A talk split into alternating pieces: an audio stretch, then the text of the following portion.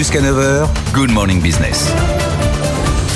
Bonjour Audrey Richard, présidente de l'Association nationale des DRH. Vous avez mené une, vaste enquête, repensé l'organisation du travail et l'emploi des seniors auprès de 500 décideurs RH. On va en parler. Mais avant, un mot euh, de la fin de ces NAO, là, toutes les, négociations. Bon, il y en a eu ouvertes presque tous les mois entre septembre et, et maintenant. On en est où euh, globalement? Est-ce que ça s'est bien passé? Est-ce qu'on a eu des augmentations quasi vers le niveau de l'inflation? Oui, bonjour. Alors oui, en effet, la NAO, les négociations obligatoires, c'est bien un sujet euh, d'actu pour euh, pour les DRH. Et ce qu'on avait vu, c'est que les DRH avaient avancé euh, les mmh. négociations pour justement répondre aux demandes des équipes, des salariés. Et on est, en tout cas, et on le voit dans l'enquête, on est sur nous dans nos dans nos répondants au sein de la NDRH, on est sur 4,5 en moyenne. En, en, moyenne. Ouais, donc pas très loin effectivement du niveau de l'inflation qui aujourd'hui est de 6,2 selon l'UNICEF. Tout à fait. Et ce qu'on voit justement dans, dans l'enquête, et on a à peu près 500, euh, un peu plus de 500 DRH qui ont eu la gentillesse de, de répondre. Ce qu'on voit, c'est que pour la première fois depuis de nombreuses années, il y a des augmentations collectives. Ah mais alors du coup, quand même, il y a un petit écart quand même entre 4,5 et 6,2. C'est sans les primes peut-être, non? Il y a des primes qui compensent aussi. Hein. Il peut y avoir des primes qui compensent, pas dans toutes les entreprises euh, justement. Et ce qu'on voit, il y a quand même un étalement en fonction de la taille des entreprises sur les pourcentages accordés en termes de NAO. Et on voit qu'il y a quand même des entreprises qui n'ont pas pu donner euh, d'augmentation. On voit euh, des, des, on voit pas mal d'entreprises. On voit, on est à autour de de de, de euh, oui 15% d'entreprises qui euh, sont inférieures à 1%. Ah oui. Oui, parce que on le sait bien, on en a parlé mm. ensemble déjà. Il y a des entreprises qui sont encore en, en, difficulté ou qui sont en difficulté, qui ont leurs prêts à rembourser les PEG notamment. Comment, comment, du coup on gère ce qui est sans doute une frustration en fait hein, dans les entreprises qui ne vont pas aussi haut que l'inflation? Qu'est-ce qu'effectivement on donne en échange? Comment on peut Parce que parfois effectivement on est contraint par la situation économique. Mais comment on gère ces, ces, salariés? Oui, ce qu'on voit euh, beaucoup se développer, c'est l'intéressement.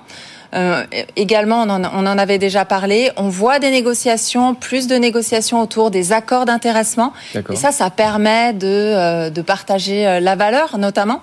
Et on voit également des entreprises qui euh, développent le, le, variable, puisque toutes, toutes les entreprises n'ont pas euh, cette forme, euh, cette forme de, de rétribution.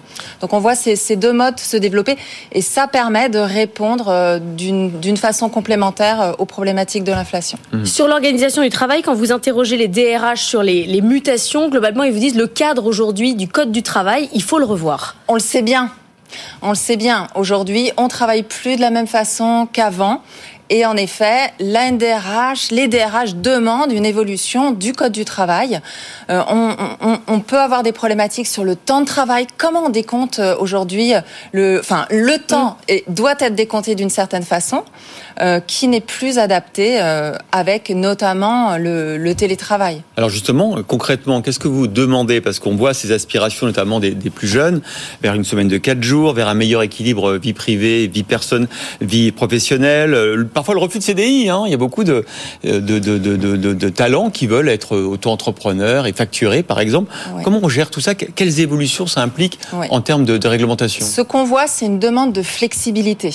C'est pas tant un refus de tel ou tel modèle, c'est vraiment une demande de flexibilité de je souhaite travailler où je veux, quand je veux. C'est vraiment ça qui, qui ressort dans nos entreprises et ce que les DRH doivent, euh, doivent gérer.